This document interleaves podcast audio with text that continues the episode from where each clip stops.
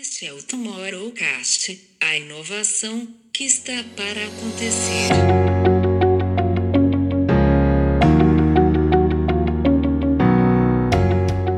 Há um tema que para nós é interessante e nós tentamos sempre medir antes do início de um projeto de inovação, que é eh, uma teoria que se chama o poder da conformidade. Ou seja, quando eu tenho algo arriscado pela frente, eu tendo a copiar ou a alinhar o meu comportamento com pessoas que trabalham há mais tempo na empresa ou com mais experiência do que eu. Uma cultura orientada para as possibilidades, de um pensamento de possibilidade. Pensar no que é, que é possível, imaginar o futuro. E, portanto, há um conjunto de competências novas que é necessário desenvolver e que não estavam no léxico da liderança. Olá, bem-vindos a mais um Tomorrowcast. Desta vez com o professor Guilherme Vitorino e a Sofia Costa Quintas. Olá, é uma surpresa ter aqui o professor Guilherme Vitorino e vou começando já pelo professor, porque, hum, Camilo, deixa-me dizer que nada disto seria possível se o, se o Guilherme não tivesse um dia desafiado a abrir o Instituto for Tomorrow lá atrás em 2017. E, e, portanto, se hoje existe Tomorrowcast e se existe Instituto, foi porque alguém teve essa, essa audácia de me desafiar para quando eu volto do Brasil para fazer aqui o, o, o Instituto. O, o professor e a Sofia dirigem o Innovation and Analytics Lab na nova Information Management School. Estão com um curso de inovação, agilidade e liderança. Se calhar começava pela Sofia. Ó Sofia, o que é que, como é que nasce aqui o, o curso e como é que vocês hum, têm esta ideia de fazer um curso sobre agilidade, inovação e liderança? Na realidade, nasceu eh, de uma conversa espontânea. Ah, num café, eu já tinha, já, já me tinha cruzado com o Guilherme Vitorino ah, noutras ocasiões, já tinha tido tido o privilégio de trabalhar com ele em alguns projetos. Ah, e, e, entretanto, ah, criei um sistema ah, de autoconhecimento para trabalhar o tema da agilidade comportamental e emocional. Uh, e quando concluí esse processo, isso coincidiu também, na realidade não coincidiu, porque houve um, um processo de antecipação do que é que estava aí a chegar. Que acho que é uma, algo que eu e o Guilherme temos muito em comum, é pensar, projetar no futuro e pensar não é o que é que está a acontecer agora, o que é que, vai, o que, é que vem aí, como é que nós podemos dar resposta ao que aí vem. Mas na realidade coincidiu com um momento em que o tema da agilidade Uh, estava a ser muito falado e comentado em vários, uh, em vários ecossistemas, nomeadamente uh, nas revistas de liderança, nos próprios jornais, recursos humanos. Um, e o que eu senti, eu comecei a ver muita gente a falar de agilidade e a ver muitos programas de agilidade, mas senti que real, de facto estava em falta a dimensão, estava a faltar a dimensão mais estratégica e mais comportamental. Estava-se a falar muito da agilidade como um conjunto de práticas desligadas das pessoas e do contexto organizacional. E na minha perspectiva, a agilidade tem a ver com, tem uma dimensão muito humana, muito interior tem a ver com um tema de exposição nossa, exposição nossa, exposição das pessoas, exposição da, organiza da organização a um conjunto de desafios e de imprevistos e de mudanças. Uh, e isso passa por um conjunto de dimensões, nomeadamente o cruzamento de disciplinas. Então, para além desse sistema, eu, eu, numa conversa com o Guilherme, nós falámos deste tema em específico e chegámos à conclusão que se calhar fazia sentido criar algo mais completo que trabalhasse várias dimensões da agilidade através de um conjunto de disciplinas diferentes para provocar este choque de ideias e para retirar precisamente as pessoas da, da zona de conforto e expô-las mais. Porque isso é a essência da agilidade. Expô-las e mostrar-lhes que ao se exporem, enquanto equipa, enquanto indivíduos, enquanto organização, conseguem trabalhar competências da agilidade. Então reunimos uma série de disciplinas como o design thinking, o comportamento, a agilidade emocional, o comportamento, o jazz, a, a, a ciência, a arte, precisamente para provocar uma ruptura que abrisse o pensamento a novos insights e que ajudasse as pessoas a perceber qual é o caminho da agilidade e o que é que isso implica em termos individuais e organizacionais. Mas isto foi um processo e nasceu na realidade de uma conversa espontânea. Imagina, imagina possibilidades. Portanto, imaginámos possibilidades que concretizamos. Ou seja, temos que tirar as pessoas do seu ambiente tradicional de trabalho para elas conseguirem inovar. Oh, professor Guilherme, ehm, porquê é que é tão difícil inovar? Eu acho que esse foi um dos motos deste, deste, desta iniciativa, que era a maior parte das empresas tem muita dificuldade em, em gerir o processo de inovação. Assim, de cor, lembro que um tipo de estudo que vi que apenas 6%, 6 dos executivos estão realmente satisfeitos com o seu desempenho da inovação. Portanto, eu acho que é interessante olharmos, então, porque é que somos maus, principalmente neste tipo disruptivo. E, o, e o que vemos é que muitas vezes eu ter esta capacidade de, de inovação disruptiva implica recursos e métodos que são muito diferentes do que estamos habituados a utilizar eh, no dia a dia. Portanto, no dia a dia estamos sempre muito focados em, em desafios de execução, de exploitation, um, e, quando aqui às vezes precisamos, para resolver os desafios do futuro, são skills mais de exploração e mais pensamento lateral e disruptivo. E, portanto, aqui o que foi interessante é que o que sentimos foi que a nossa, a nossa caixa de ferramentas estava esgotada com os métodos tradicionais. E por isso é que vamos ver quais são as ferramentas de um dos nossos um, tutores do curso, que é o, o Carlos Martins, que é um, um compositor e músico de jazz, quais são as ferramentas que ele tem para, para, para compor e para se articular em equipa com os seus parceiros. Depois fomos a um neurocientista perceber com, com, quais são as dimensões do cérebro uh, que têm impacto uh, nestes processos criativos e, nomeadamente, como é que eu posso ter pessoas num ambiente competitivo e corporativo abertas uh, e, e, com a mente aberta para processo de inovação. E, portanto, vamos fazer este deep dive no cérebro e depois fomos emprestar criatividade de outras áreas. Uh, temos a Salomé Nascimento, que é, que é artista plástica e que vai, que nos vai uh, contar os seus processos criativos. E, portanto, o que foi interessante neste nosso encontro casual que a Sofia dizia é como é que todos começámos a encaixar, eu as minhas dores uh, como professor e consultor na área de inovação, a Sofia com, com, os seus temas de desenvolvimento pessoal e com as ferramentas que tinha construído, e depois estes nossos parceiros, um neurocientista, um músico de jazz e uma artista plástica. Isto foi um, foi um encontro muito, muito interessante e nós, nós sentimos que as organizações precisam também de provocar estes encontros e, portanto, foi essa a nossa motivação. Isso é muito engraçado porque uh, nós aqui há, há, alguns episódios atrás no outro Tomorrowcast falámos sobre o CEO do futuro e, e sobre as soft skills e, um, e, é engraçado que vocês estão a falar de em um, inovar através das soft skills, não é? Ou seja, como é que as soft skills vêm para o dia a dia, Sofia? Como é que é isto? Porque o inovar implica trabalhar uma série, implica desconstruir uma série de competências que foram consideradas válidas e que foram desenvolvidas e reforçadas até agora. Implica desenvolver novas competências de imaginação, de o inovar implica, não, não basta ter um diretor de inovação num gabinete para haver inovação na empresa, é, é preciso criar uma cultura nova. E essa cultura é uma cultura de possibilidade, uma cultura orientada para as possibilidades, para um pensamento de possibilidades.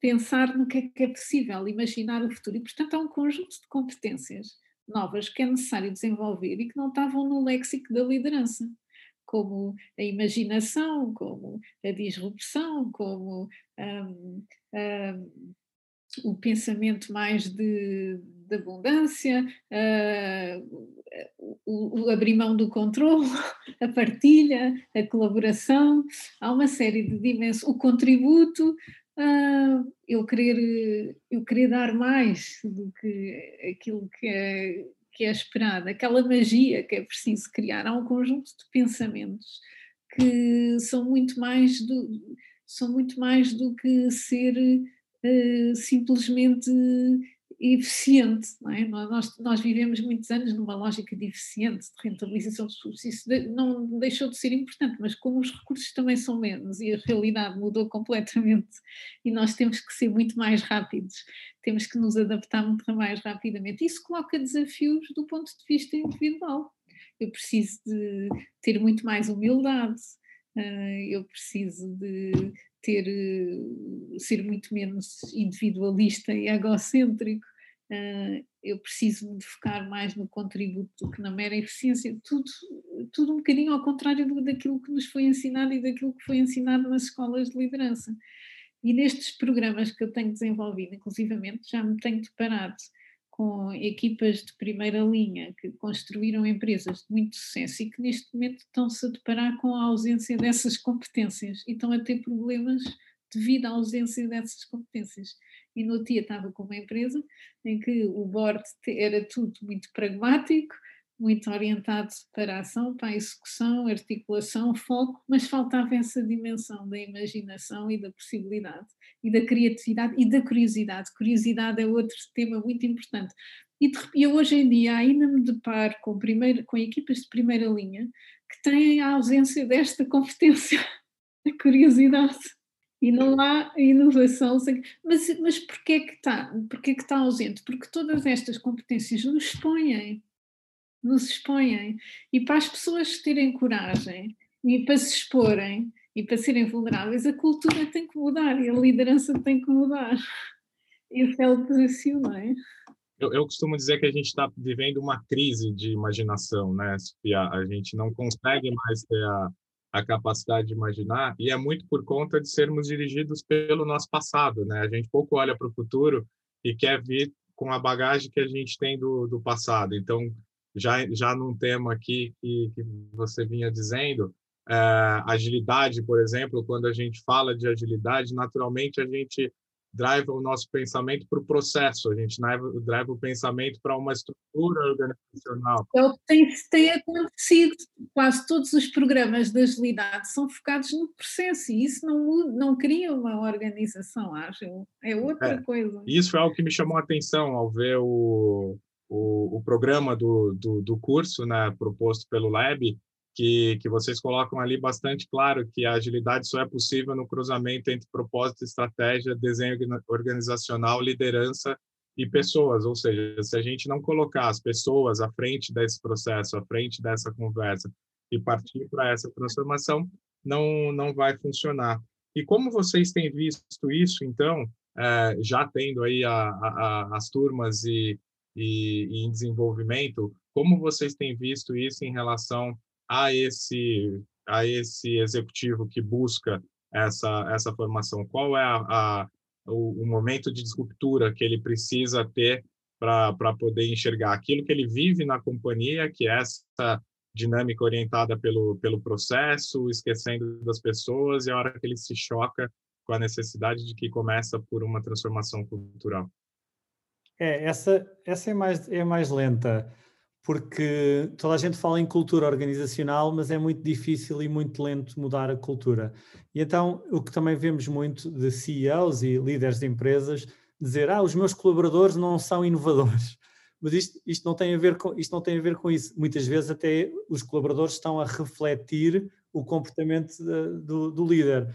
E, portanto, muitas vezes o que é que nós dizemos? Sim, temos que ter uma base de colaboradores inovadores ou abertos e, e, curiosos, abertos à mudança e curiosos, mas também temos que ter lideranças capazes de reconhecer boas ideias. E, portanto, o que eu vejo muito é que muitas vezes temos lideranças que não sabem reconhecer e incentivar a, inovação. E, e, e, reconhecer e incentivar implica uma coisa que eu aprendi com o nosso uh, músico de jazz, que é uma coisa muito importante, que é o saber ouvir. E o saber ouvir, que é uma coisa que ele diz que faz muito quando toca, que é eu tenho que saber ouvir para deixar o outro brilhar no momento certo. Eu acho isto muito, muito interessante para a inovação. Portanto, tem a ver com o que a Sofia também dizia há pouco sobre a generosidade. Portanto, a inovação é um ato de generosidade que implica saber ouvir para eu deixar brilhar o outro no momento certo. E é isso também que as nossas lideranças precisam, em vez de estarem focadas nelas, é saberem ouvir os seus colaboradores para os deixarem uh, uh, brilhar no momento certo. Isso implica também um nível de confiança criativa que às vezes falta, e portanto o que sentimos é que muitas vezes as pessoas, ao longo do tempo e com as rotinas, vão perdendo a confiança criativa e acham que não podem participar ou que não têm os skills para participar no desenho do futuro.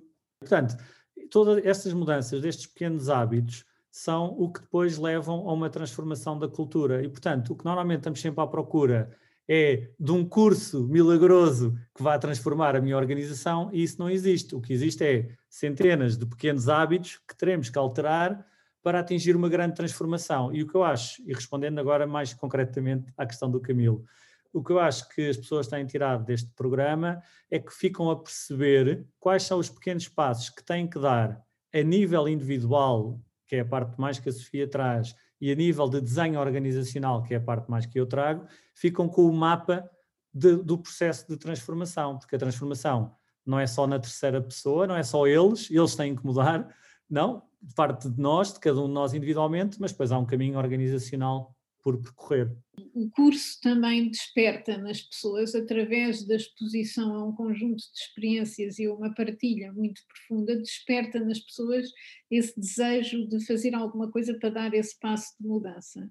E essa também foi a nossa experiência, porque tivemos um cliente na realidade, nós tivemos uma primeira edição que esgotou, e depois houve um cliente que tinha enviado meia dúzia de pessoas, mas foi, foi tão impactante para elas que eles acabaram por fazer por enviar toda a gente, toda a empresa. Uh, porque as pessoas que saíram do curso acharam que os outros não podiam não ter aquela oportunidade. E isso provocou um movimento realmente na empresa que culminou num projeto que está a ser desenvolvido agora precisamente para construir e desenhar esta cultura organizacional e ir implementando com acompanhamento estes hábitos que é necessário alterar. Portanto, acho que o facto de não estarmos ali num exercício meramente teórico ou meramente processual desperta nas pessoas essa vontade de fazer, de iniciar o caminho. Não é que elas terminam o curso, elas terminam o curso com um mapa, mas às vezes as pessoas terminam o curso com o um mapa e não, tão, não têm o entusiasmo para iniciar o caminho e guardam o mapa na gaveta. Eu acho que o que nós uh, fazemos também é abrir nas pessoas, despertar nas pessoas esse desejo de eh, levar o mapa e fazer alguma coisa com ele, porque mexeu com elas interiormente. Boa. Uh temos falado muito aqui, aliás, é a palavra que eu tenho estado a reparar que, que, que tem surgido mais na conversa, que é exposição e, e cultura empresarial. E acho que ela está é, diretamente interligada, até porque uh, a inovação, a inovação é um risco, não é? E, e a inovação traz uh, exposição. E eu li uh, a semana passada, eu agora não, não sei quem, quem disse, que exatamente que nós devíamos buscar soluções e não culpados, não é? Ou seja, não devíamos estar a, a, a tentar, quando, alguém falha, uh, isso não devíamos estar a olhar para quem falhou, mas sim porque é que falhou uh, e porque é que essa solução não, não, não, não atingiu. Como é que nós conseguimos atingir este, isto dentro de uma organização? Ou seja, como é que um, é, é, um, é um shift cultural e atenção que nós um, também fala, também nas escolas, eu acho que isto começa lá atrás nas escolas, não é? No, no nosso processo de aprendizagem, isto é, é, um, é uma transição cultural grande, mas como é que as grandes empresas conseguem exatamente trazer isso para hum, e as empresas mais inovadoras conseguem ultrapassar esta, esta, esta barreira, não é? Este desafio? Eu acho, eu acho que aí há, um tema que para nós é interessante e nós tentamos sempre medir antes do início de um projeto de inovação, que é uh, uma teoria que se chama o poder da conformidade. Ou seja, quando eu tenho algo arriscado pela frente, eu tendo a copiar ou a alinhar o meu comportamento com pessoas que trabalham há mais tempo na empresa ou com mais experiência do que eu. E, portanto, eu acho muita piada porque há muitas empresas que dizem temos que recrutar uma nova geração e quando recrutam, passado seis meses, as pessoas estão-se a comportar exatamente da mesma forma que os outros, apesar de serem mais novas em termos de idade. E, portanto, o que temos que fazer é tentar perceber se essa conformidade, se há, um, se há uma grande força de alinhamento dos comportamentos por uma, por uma lógica vigente, se calhar temos que criar os momentos e as oportunidades para esses comportamentos e esses hábitos serem desafiados. E, portanto, aqui eu acho que entram dois, tipos, dois temas que são importantes. Um são, uns são os rituais, ou seja, em que medida é que eu posso criar rituais que, de certa forma, vão celebrando o tal falhanço, como dizia João, e bem, como é que eu posso promover essa aprendizagem organizacional a partir do falhanço? E, portanto, isso exige rituais, que pode ser, lá está, pela gestão do conhecimento, de eu, de eu, de eu poder uh, escrever e reutilizar essas aprendizagens, uh, isto contrastando com o que acontece muito, se calhar, uh, no nosso contexto, que as pessoas tendem a esconder o erro ou desculpabilizar-se, aqui é, é o contrário, é, é, o registro do tal processo de aprendizagem, portanto é ver a inovação como um processo de aprendizagem organizacional, e depois também os espaços, eu, eu, acho que é interessante, espaços e momentos onde as pessoas sabem que podem, que podem uh, falhar. Eu uma vez, eu tive um projeto muito interessante, uma vez que uma equipa me dizia, ah, nós não inovamos porque o CEO não deixa. Então eu combinei com o CEO, então vamos criar aqui um projeto onde eles podem fazer tudo de A a Z e você não se intromete no, no processo. Uh, e, e, o CEO, naquele caso, disse-me: com certeza, eu, eu, eu, aceito, eu aceito esse desafio. Portanto, criámos um espaço e um momento onde era seguro aquela equipa arriscar. Vocês querem saber, a parte interessante é que esta equipa não conseguiu tomar decisões ao longo do processo. Ou seja, eles diziam que não, não inovavam e não tomavam decisões porque o CEO não deixava. Quando o CEO deixou, eles tiveram medo e não conseguiram tomar as decisões. E, portanto, estas rotinas não estavam integradas na, na cultura. Isto é muito interessante de ir criando estes pequenos experimentos que vão criando os rituais, os passos e os momentos que vão lentamente uh, uh, esbatendo essas diferenças culturais que falavas e muito bem, João. Outras empresas em culturas muito difíceis, como a banca, uh, organizações complexas, setor financeiro, etc., o que, o que fazem muitas vezes é ter que criar estruturas paralelas, uh, startups, uh, um ecossistema mais de empreendedorismo, onde vão acelerando estas ideias em paralelo, porque quase que admitem que é tão difícil mudar a sua cultura que preferem correr em paralelo. Eu acredito mais na transformação de dentro para fora, mas essa também é uma opção, de fora para dentro. Então, mas a, a pergunta que, que, vem imediatamente nesta, nesta sequência é: será que devemos ter um cargo de diretor de inovação uh, ou isso é apenas. Ou, ou, a inovação tem que ser transversal a toda a empresa?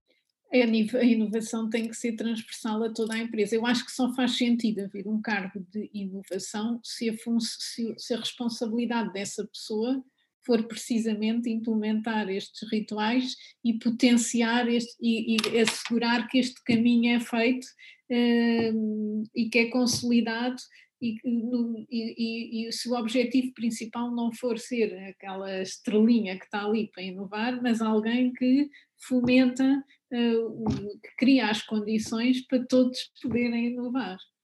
Uh, mais uma vez, é, é uma visão mais ampla, portanto, no fundo é quase como se fosse um, uma área que toma conta dessa dimensão, mas que também integra a parte cultural, não é só o processo. Oh, Sofia, e tem, e tem, que ser dado tempo, tem que ser dado tempo a essa pessoa poder atuar, porque às vezes há uma expectativa desmesurada sobre o cargo e sobre o tema da inovação, e portanto é como os treinadores de futebol no Brasil, não é? Depois rodam muito rápido no cargo, porque não têm tempo de, de trabalhar. E, portanto, aqui o, que eu acho que isto leva-nos a um tema importante que a Sofia referiu, que tem a ver quais são as métricas de inovação, e isso tem que ser negociado à partida, porque pode ser uma métrica mais uh, tangível, como, não sei, criar um produto que tem X de cota mercado, como também pode ser uma métrica de experimentação, quantas vezes é que as pessoas experimentaram e não conseguiram, não é? Uh, e, e, pode ser uma coisa mais comportamental, portanto, as métricas é um tema interessante, e depois as métricas leva-nos a outro tema muito importante, que é o desenho de incentivos. Normalmente, a maior parte das empresas tem os incentivos desenhados para eu fazer o que sempre fiz até hoje e para não experimentar, nem ser curioso.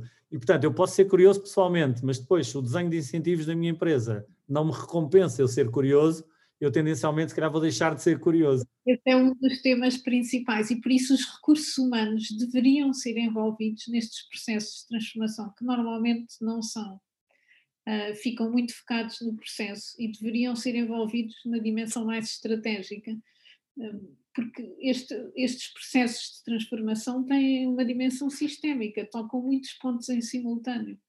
E há muitas dimensões na empresa que entram em choque umas com as outras. e que, e que atrasam o processo de transformação precisamente por isso, porque não há coerência. E essa coerência é muito importante. Sim, abrindo um pouco a lente da, da, da nossa conversa aqui e encontrando aonde está o, o, o curso e o modelo né, que a gente está comentando aqui sobre, sobre essa transformação, é, a gente chega aqui ao, ao Lab, né, ao Nova Innovation Analytics Lab. E, e me chama a atenção aqui o, o uso do, do analítico, e o Guilherme agora mesmo comentou sobre, sobre as métricas, né? Como é que é o olhar entre o qualitativo e o quantitativo nessa equação de, de transformação humana? Camilo, essa é, é a pergunta de um milhão de, de dólares e nós criámos o Lab para tentar responder. Portanto, ainda, isto é um work in progress. E, portanto, o que aconteceu foi estas skills que tenho desenvolvido na, na área do design thinking colmataram em eu ir dar aulas para uma faculdade de data science. E, portanto, houve ali um enorme choque uh, entre quem explicava o mundo com dados e quem explicava o mundo mais um, ehm, com etnografia. E então o que tem sido muito, muito interessante é nós juntarmos precisamente estes data scientists com, um, com as pessoas de design thinking e de comportamento organizacional, como a Sofia, e tentarmos uh, negociar entre nós uh, formas de abordar os desafios de, de, inovação. E aí devo dizer que, umas vezes, realmente os dados explicam muito melhor os fenómenos que estamos a tentar estudar, e outras vezes uh, é, é, a etnografia e é, e é, o comportamento. E, portanto, o que temos tentado é desenvolver metodologias onde fazemos estas abordagens uh, híbridas entre métodos uh, mais qualitativos e outros mais quantitativos. E tem sido muito, muito, muito, muito, muito interessante. Uma área de investigação que agora temos estado mais interessados, porque é uma área que nós achamos que é uma das bases da inovação, e já falámos, é o tema da, do Learning Analytics, o tema da aprendizagem. E, portanto, uh, se eu vir o processo de inovação como um processo de aprendizagem, Uh, então, como é que eu posso perceber como é que cada pessoa aprende melhor e registra melhor as suas aprendizagens? E, portanto, no próprio Lab temos uma, uma componente de sala de aula, presencial e online, onde temos um conjunto de sensores e estamos a fazer um conjunto de projetos que tentamos medir qual o melhor modelo de aprendizagem para cada tipo de pessoa. Uh, e isso também, enfim, tem essa segunda missão do nosso Lab, não é só acompanhar instituições em processo de inovação, mas acompanhar também uh, o nosso setor, o ensino superior e, e, os, investigadores, como é que se podem reinventar neste contexto da, da pandemia. E, portanto, é um, bocado, é um bocado esse o trabalho que temos estado a tentar desenvolver. É um work in progress ainda. Uh, a minha vontade de perguntar era que tipo de projetos que vocês, vocês fizeram, mas uh, imagino que haja aí um, uh, grandes acordos de confidencialidade. Portanto, eu vou mudar a pergunta para e que género de desafios é que vocês normalmente são solicitados para ajudar as empresas?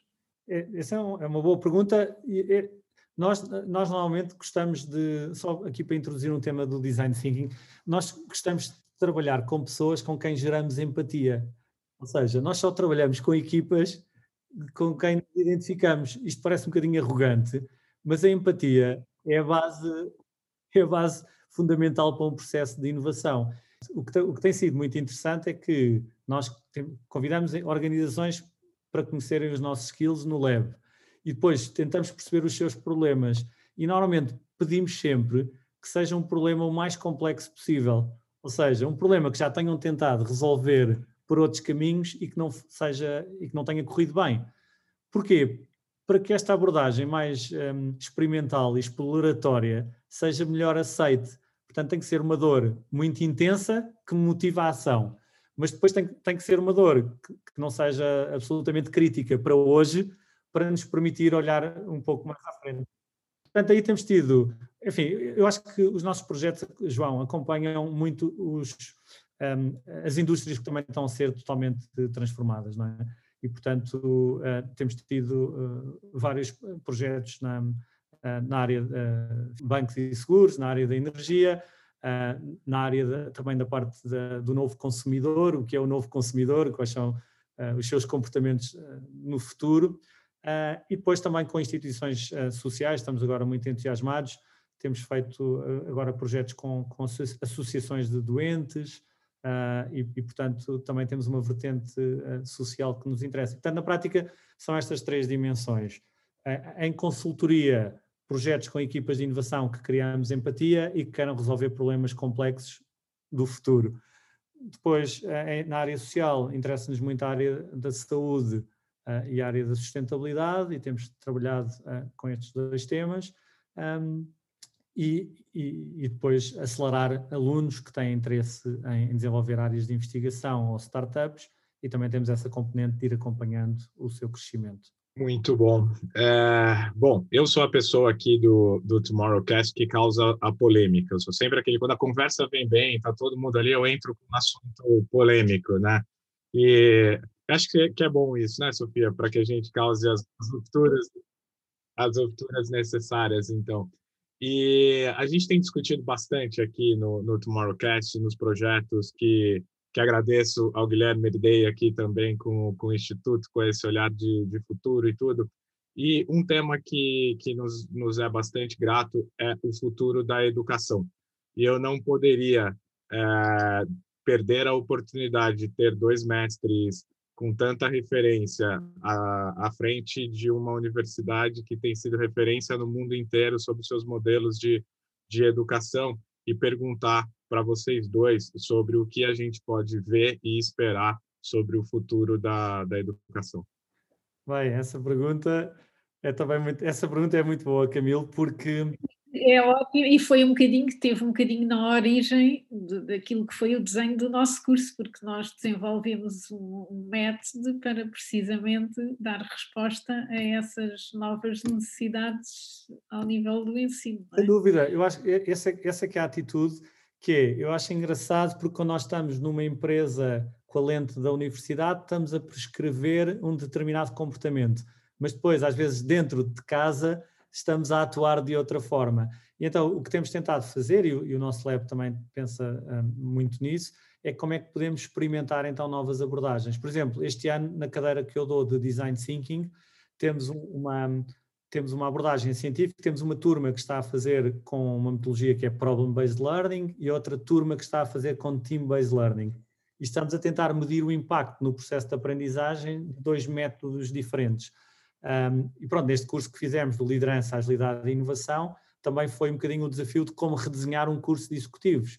E, portanto, desenhámos tudo ao contrário, se calhar, do, do processo uh, tradicional. E teve impacto porque as próprias pessoas, no fim, referem que interiorizaram os conceitos e o conhecimento de uma forma muito mais profunda e completa do que se nos tivéssemos limitado a expor uh, a informação e a dar um enquadramento meramente teórico, ou seja, sentiram uh, as coisas de uma maneira completamente diferente e isso teve impacto na apreensão do próprio conhecimento. E as pessoas, espontaneamente, no final, quando nós perguntamos o que é que levam do curso, elas espontaneamente, a grande maioria, refere isso como um dos pontos como uma das grandes mais-valias, essa integração muito mais com interiorização mais completa do conhecimento que nós estamos a tentar eh, transmitir e passar. Isso é algo muito forte, sim.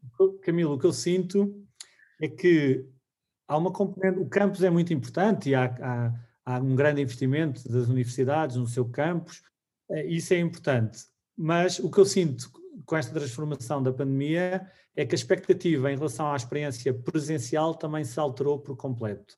Ou seja, eu tenho expectativa de maior flexibilidade, eu poder acompanhar o conteúdo gravado ou à distância ou presencial, eu escolho, portanto, maior escolha, maior flexibilidade. Depois, a experiência em campos, para mim é muito importante, mas tem que ser, tem que ser altamente compensatória. Eu não vou a uma aula para ver um professor a passar slides.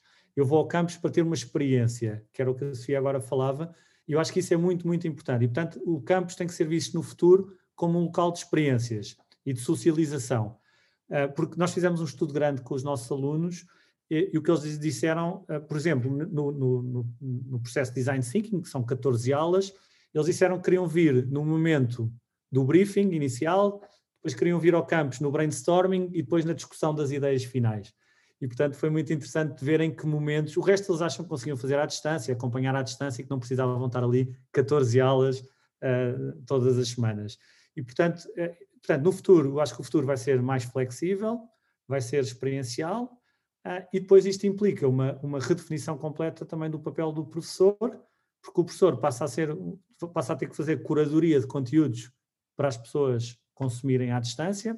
Depois, na parte dispositiva e experiencial, tem que saber liderar essa experiência, uh, e existe também um conjunto de skills, e depois, finalmente, também skills tecnológicos e de comunicação diferentes do que os professores, se calhar, têm hoje, não é? Portanto, têm que gerir plataformas, vídeo, etc., de forma muito diferente. E, portanto, também esse papel se vai alterar e começam a surgir novas funções. Nós, por exemplo, temos na nossa faculdade uh, instructional designers, pessoas que ajudam professores a redesenhar os seus conteúdos e as suas experiências educativas. Portanto, resumindo, Camilo, novos, novos modelos, novos processos, novas funções, novos espaços e, e novos, depois disso vai levar a novos modelos de, de, negócio também. Eu não pagar só por um curso, eu pagar pelo, por resultado, eu pagar um FII, se calhar posso ter acesso a conteúdos ao longo de um período de tempo e, e isto vai ser muito interessante acompanhar nos próximos tempos. Sem dúvida, sem dúvida. Aliás, eh, eu acho que cheguei a comentar contigo, Guilherme. Eh, eu, ano passado, no início da pandemia, eh, andava a ver cursos para o meu filho mais velho e, e, e deparei-me com a Nuvu School, que é uma, uma escola de makers, que eu aconselho toda a gente, a, nem que seja a espreitar o, o site, N-U-V-U, Nuvu. Uh, são de Boston, também já estão na Escócia e eles uh, estão também a mudar a uma velocidade americana, obviamente, uh, o modelo de ensino. como é que eles estão a fazer isto? a parte teórica é dada online e depois estão a criar pequenos workshops pelo mundo inteiro para as pessoas porem em prática aquilo que estão a fazer. Ou, ou seja, eles desconstruíram a escola, dividiram a escola ao meio a parte da teoria dada através de, do computador e depois criaram então pequenos laboratórios para pôr em prática aquilo que as pessoas aprendem na, na, na teoria. Uh, e isto leva-nos a pensar que eu, se calhar, não preciso ter o meu filho do outro lado da, da rua, uh, posso ter o meu filho do outro lado do mundo, uh, a estudar em, numa das melhores universidades, desde que ele depois consiga pôr em prática aqui à, à volta aquilo que aprende. É um bocadinho isso que estávamos a falar. Acho que vai ser muito interessante analisarmos os modelos que que vão ser testados uh, e, e, e, que vão surgir nos próximos tempos, mas sem dúvida que uh, o modelo educacional que, com que nós aprendemos e que ainda hoje subsiste desde a Revolução Industrial, não, já não faz sentido. E, e portanto, acho que este é um, é um, é um dos grandes desafios de que a pandemia, que a pandemia trouxe. Mas, ou seja, uh, se calhar o vosso curso também poderia estar a selecionado no Brasil, não é? Por esta via. Uh, e, e, como é que nós podemos. Nós na, nós na, primeira edição, eu às vezes penso muito nisso, João, desculpa só um comentário. Nós na primeira edição tivemos uma pessoa que foi de propósito de São Paulo fazer o curso. E eu pensava, isto foi antes da pandemia, realmente o mundo mudou. Hoje em dia, nós próprios adaptamos, nós temos várias versões, temos uma versão híbrida que tem um dia experiencial e o resto dos conteúdos estão gravados, e temos uma versão totalmente online. Portanto, nós próprios também quisemos redesenhar o próprio, o próprio curso para se adaptar aos, a esta flexibilidade que falamos. E, então, mas como é que eu me posso inscrever? Como é que eu posso saber mais? Como é que eu posso saber, uh, como é que eu posso inscrever? Como é que eu posso fazer perguntas? Digam, digam lá como é, que, como é que isto funciona. É assim, nós, nós, nós, próprios estamos, nós próprios estamos a repensar o nosso modelo. Nós temos muito este interesse eh, agora para as, esta experiência que tivemos com esta organização que formou a empresa toda, para nós foi muito mais transformadora, porque o nosso problema é sempre, uma pessoa vê um curso, gosta muito de um curso, mas depois tem que voltar para o seu dia a dia e, portanto, em que medida é que consegue transferir e ser um agente de mudança. E, portanto, ficámos muito entusiasmados com esta organização que, na prática, uh, criou este mindset para toda a organização. E, portanto, o que agora temos estado a fazer é conversar com um conjunto de parceiros para tentar replicar esta experiência. Ou seja, em vez de ser um curso, na prática é uma comunidade de prática. É uma comunidade de prática sobre inovação e gestão da mudança e permite-nos fazer um papel, um, um, projeto a mais longo prazo. Portanto, nós iremos ter edições abertas para inscrição individual. Um, estamos agora neste regresso ao modelo uh, presencial, e, mas estamos muito focados neste primeiro semestre, uh, principalmente estamos muito focados em trabalhar com organizações que querem fazer isto com um número mais alargado de, de pessoas. E, portanto, uh, nós temos um site, no site da, da, da faculdade, da nova IMS, aqui em Lisboa, onde tipicamente é esse o, o, o, ponto mais fácil de contacto uh, connosco, ou então nas nossas redes, no LinkedIn, eu, eu ou a Sofia também comunicamos muito por aí. Qual o tempo de, de duração do curso? Dois, dois dias, quando é experiencial são dois dias, não é?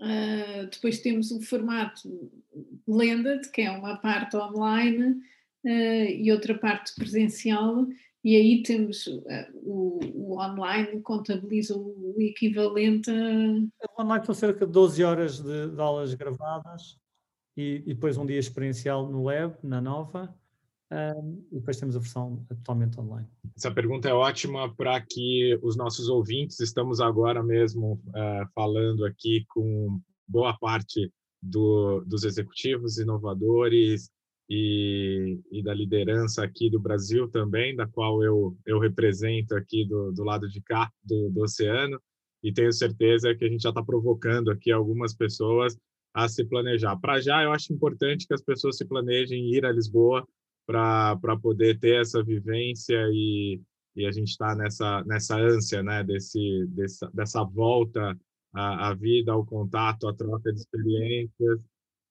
E como, como bom brasileiro, fal, nos faltam os abraços. A vida, ao contato, não é? é. Camilo, queria só dizer, e o João, o João também já participou, nós na Nova IMS temos, uma, temos um conjunto de programas em parceria com a, com a US, com a Universidade de São Paulo e com a Federal do Paraná, e portanto temos todos os anos várias turmas que têm vindo a Portugal e, e, e é, essa, é isso que estamos a falar, temos saudades dos abraços e da experiência, porque normalmente as pessoas gostam muito do curso, mas depois a experiência de virem a Lisboa e de estarem cá neste ambiente a que os desafia, uh, acho que também tem sido uma. Mas pronto, a ver se este dezembro já conseguimos ter mais uma turma uh, uh, a vir do Brasil e, e, e cá estamos para vos receber de braços abertos.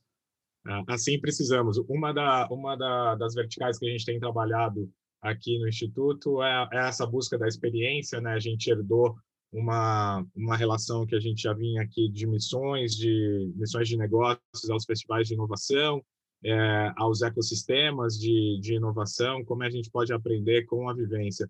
E eu acho que essa parte da, da experiência, da vivência, de tirar o executivo de dentro do, do ambiente seguro dele, e, e trazer para um ambiente provocativo e tudo, é, faz parte desse novo modelo de, de educação, né? Eu acho que a gente vem por muito tempo num modelo linear de educação que tem ali uma, uma escala que, que precisa ser seguida, e isso chega um momento que você, como executivo, numa posição de liderança, precisa se reciclar, mas naturalmente isso já é uma barreira, você voltar para dentro de uma sala de aula e estar ali mostrando a sua fragilidade. Quando você coloca num ambiente de experiência, isso tudo cai por terra, não é mesmo? A gente consegue fazer com que esse executivo acorde e, e durma vivendo e, e, e, se expondo de uma forma muito mais natural. Então, eu sou muito a favor desses modelos. Espero em breve a gente poder anunciar aqui uh, aos nossos ouvintes é, uma, uma edição onde brasileiros, portugueses e gente de todo mundo esteja junto é, nessa iniciativa tão, tão rica de vocês. Para já gostaria de me despedir de vocês, agradecer a, a oportunidade desse, desse papo, Sofia, desse papo Guilherme.